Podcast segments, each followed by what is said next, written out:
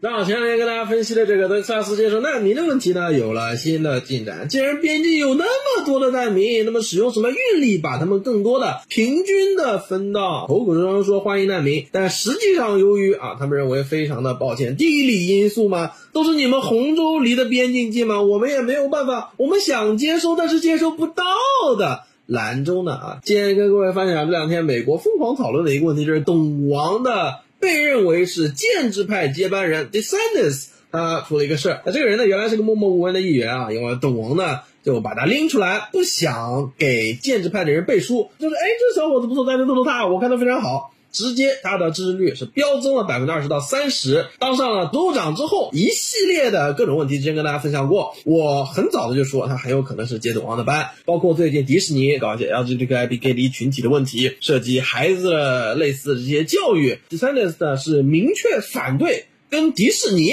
还杠上了，就是这位仁兄。那么现在呢还是两方面，第一个来看一下德州的边境，就现在莫斯科和德州的边境呢，很明显这条河。这么宽但是这么浅的河，就直接趟水能趟过来。你指望这样平坦、这么辽阔的美墨边境，就是边境警卫队每一个人手拉手站在这个边境上都不足够把整个边境的长度。给覆盖掉的情况下，你怎么去阻止难民偷渡啊？所以说，洪州啊，跨州联军，德克萨斯把难民运走，佛罗里达自然也把难民给运走了。而你兰州不是说我们想接收，但是到不了我们这儿吗？没关系，我给你送啊。所以看一下《Morning America》啊，美国早晨报道呢，是几车难民被 dropped off，就是像卸货一样，卸在了 VP Harris，就现在美国的副总统哈里斯住宅门口。哎，你不是喜欢难民吗？你不是呼吁啊？哈里斯还去美国边境啊，抱了一个中美洲来的难民的小女孩，说啊，我小时候也想当宇航员，这就是他所谓的什么政绩。那我们就真的把难民送到你家门口，而且送了很多儿童啊！你不是很喜欢难民的孩子吗？政治正确啊，看看你多喜欢啊，这是一件事。另外一件事呢，也非常有趣。那你德克萨斯做了这个事情，我佛罗里达也是马嘎州，我不能落后你吧？所以呢，Business Insider 啊，商业内幕啊，讲了一个非常有趣的事，这这几天被指雇佣了一些奇奇怪怪人员啊，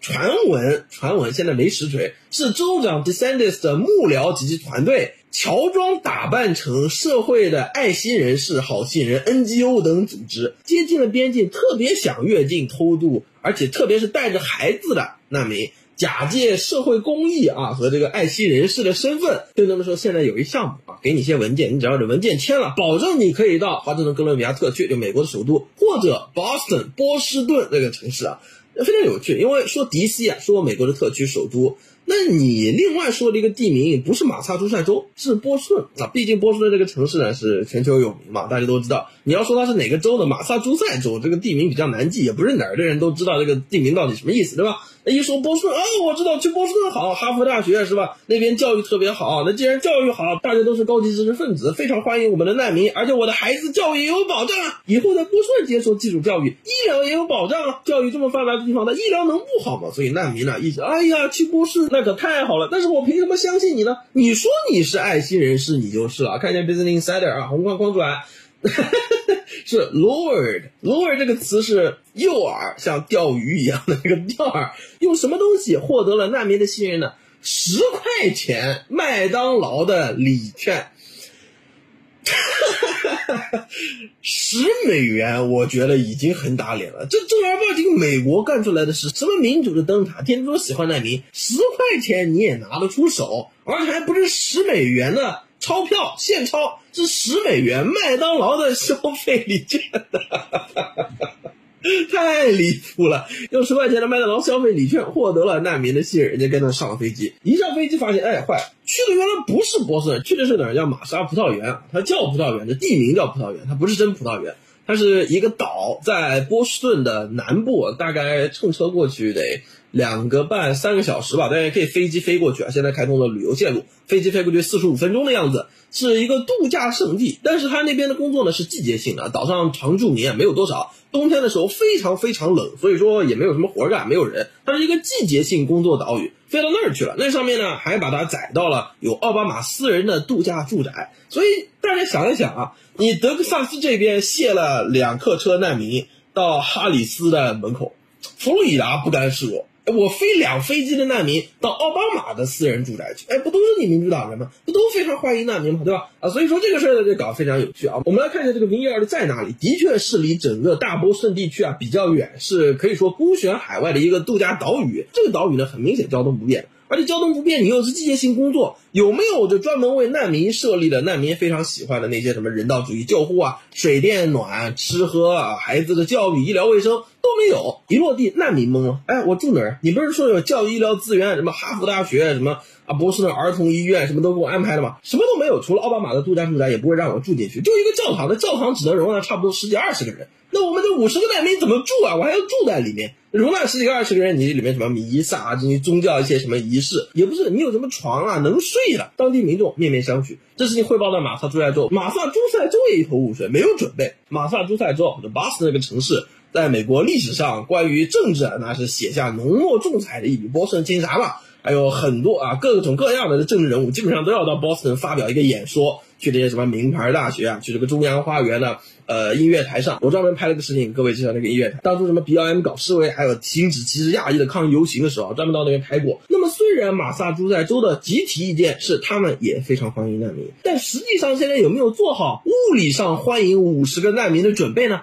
只是政客，哎，我们做好一切准备了，你们来吧。哎，你来不了，这怪不了我，是吧？人家真的飞机给你运过来的时候，你倒不行了。好，现在怎么办？看一下 Boston.com，这是波士顿地方媒体啊，大骂 DeSantis 是现在已经被难民集体提起诉讼，是把 DeSantis 和他的幕僚，还有后面估计叫佛罗里达州，全部告上法庭。说他们是侵犯了难民啊，难民有涉及宪法第四条修正案，侵犯了他们的什么权利啊？什么平等和自由被对待的权利，还涉及虚假陈述。因为罗尔引诱他们上飞机之前，是说落地地方有非常好的医疗、教育、卫生资源，并且将会被尊重的对待。但实际上落地就是维尔，是一个海外度假的岛，并不是波士顿什么洛根国际机场这些地方。所以这个涉及虚假陈述了啊，照理来说应该是联邦重罪，并且波士顿地方媒体援引了现在自发的成为了这些难民的法律顾问这些律师的话，原文是 cowardly political stunt，骂第三者是懦夫般的政治手腕啊，严重伤害了他们客户的利益。这个其实啊两方面我们来想，说第三者是懦夫，这个。他个人啊，或许你可以说他这种行为有点懦夫，是吧？你好歹都是美国人，你也不打招呼，有没有点懦夫？你硬要说说得通。但是你在骂他或者说共和党是懦夫的时候，你民主党嘴上说多欢迎难民，但实际上由于地理原因，你就是欢迎不到难民，你这就不是懦夫了吗？地理位置原因，躲在红州的身后，红州要面临如此多的非法移民，完了之后你还在红州，事实上拿自己州境当屏障的保护下。拿各种的武器戳红州的背，哎种族歧视啊，什么非法呀，什么歧视难民，乱七八糟。所以说呢，这个说懦夫啊，其实几边都有懦夫。而且呢，我还要强调一点啊，就这个法律顾问啊，现在说严重伤害了他们客户的利益，抨击第三次是懦夫行为。你这些法律顾问，你身上就这么干净吗？我们要问了啊，如果你真的觉得这一切都是涉及种族正义啊，这个难民有权进入美国国境的话，那么你不应该是在波士顿给他们打官司。你应该到美墨边境给这些移民打官司，不是没有那边的自发形成的公民律师团体给他们提供法律援助的。你为什么是等在波士顿，等到啊落地了一下变成他们的法律顾问了呢？成为了啊我的客户权益遭到了严重损害，他们落地在马萨诸塞州权益受到了损害。他们在美墨边境权益就没受到损害吗？那为什么你们选择在这个特殊的时机闪亮登场？那肯定跟利益有关，是吧？举一个好的例子，Rittenhouse，Rittenhouse 为什么有这么多共和党的律师一下子挺身而出，成为了他超大豪华的一个律师团？很明显，这里面除了政治原因，他说我把民主党这些什么州检察长啊，什么东西全给你搞了，最后都无罪，那我多厉害！以后人家打官司的时候，网上一搜啊，Rittenhouse 案是这个人给辩护的啊，那我一方面我是 MAGA。那他帮马嘎小子辩护，我当然支持他。一方面，这个案子他都能给判无罪，那我的案子他也能解决，是吧？一个 branding 广告因素，还有另外一个因素就是，你如果这些案子涉及什么公民权益保证，特别还是大家都关注的案子的话，这些案子基本情况下都是最后能赚大钱的案子。就算是法院不到宣判啊，双方达成和解，那也是是吧？啊，那全是钱啊。所以说，难民呢，并不实际上需要落地之后自己跑到，哎呀，帮我找个律师什么？律师会去找他们，因为本身是一个赚钱的买卖嘛。难民只要跟你签一纸协议，事成之后大家几几分成。所以对于这五十个难民来说呢，起码民主党律师现在去打官司，那可以说啊，他们后面的生活应当是有一定保证的。起码通过打官司呢，能挣到不少钱啊。所以说这个问题呢，就这些律师啊，要给大家说说，他们在骂 d e s a n t s 在骂佛罗里达州是什么邪恶的卑鄙小人，什么懦夫的时候，他们自己也并不是那么纯真。正义的一方啊，也不完全是站在阳光里。那么这个问题后续官方的发酵呢，是现在共和党这边啊，佛罗里达州和 DeSantis 的核心团队并没有就该问题啊发表回应，但是呢，他的专属律师团队是给出了当初难民签的一个知情同意授权书啊。上面明确写的是离开和到达的地方。我们看到你离开的地方是写了 T X 啊，这个是 Texas 德克萨斯州的简写，就官方简写就是这样的，不是都乱写的。另外一个到达的目的地是写了 M A，就是 Massachusetts 马萨诸塞州，并没有写 Boston，并没有写 B O S 啊。一般情况下，波士顿这个城市是用 B O S 简写来代替的，写的是 M A，也就是马萨诸塞州。那你遇到那个葡萄园岛属不属于马萨诸塞州？属于啊，所以说。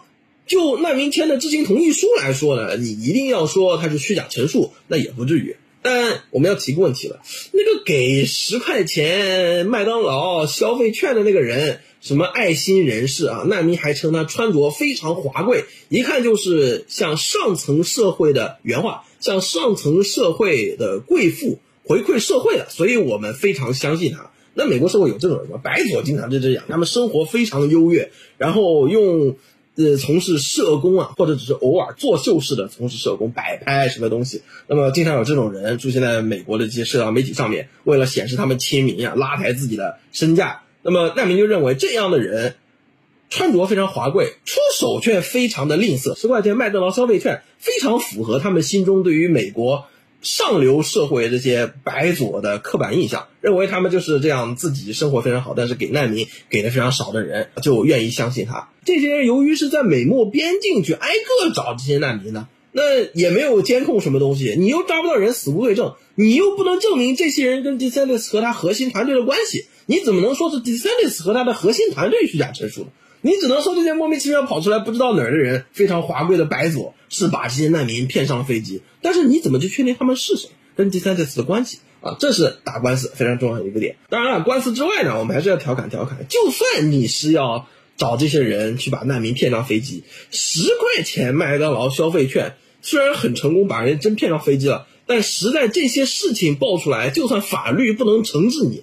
大家对你玛嘎到底是，呃，一个好的评价呢，还是一个坏的评价呢？总归这出手有点不像人。为什么我要强调一下这个问题？敏锐的各位这里应该能发现一个漏洞。对你这些难民，一个人只给了十块钱的麦当劳消费券，那这十块钱消费券的价格那肯定很低的。问题是你这些难民是从佛罗里达州坐飞机去的马萨诸塞州的一个岛上，你不是常规航线吧？你不是大飞机，你是小飞机吧？你这飞了一次之后，不知道什么时候再飞的，那你的价格是不是特别的高啊？非法移民手里是没钱付这个机票钱的，机票钱是谁在出？整个航程花了多少钱？这件事情，民主党人很想知道，佛罗里达州的人想不想知道？玛嘎想不想知道？也想知道。那目前呢，在这个起诉书里啊，难民称本次整个航程，佛罗里达州是报了六十一万五千美元的账单，整个飞机飞过去啊，平均一下每一个难民的花费实际上是一万两千三百美元之巨。那事实上，如果就美国官方现在国内航线的呃正常票价来说的话，从马萨诸塞州飞到佛罗里达州啊，一般也就两到三百美元，算上你什么中午费、就是节假日再高一点，也就一千美元顶天了。你每个难民是怎么摊出来一万两千多美元的价格能飞这次航班呢？就转运难民，搞不好你还三七分成了，七成揣自己兜里是吧？转运难民的本事，如果对比德克萨斯州来说，那肯定是没有的。人家直接两客车过去，你这飞机过去才五十个人，数量上根本算不了什么。转运难民的本事没有，但是借着转运难民的名义捞钱的心思不但有，而且很大啊！之后该事件如何发展呢？我们还要密切关注。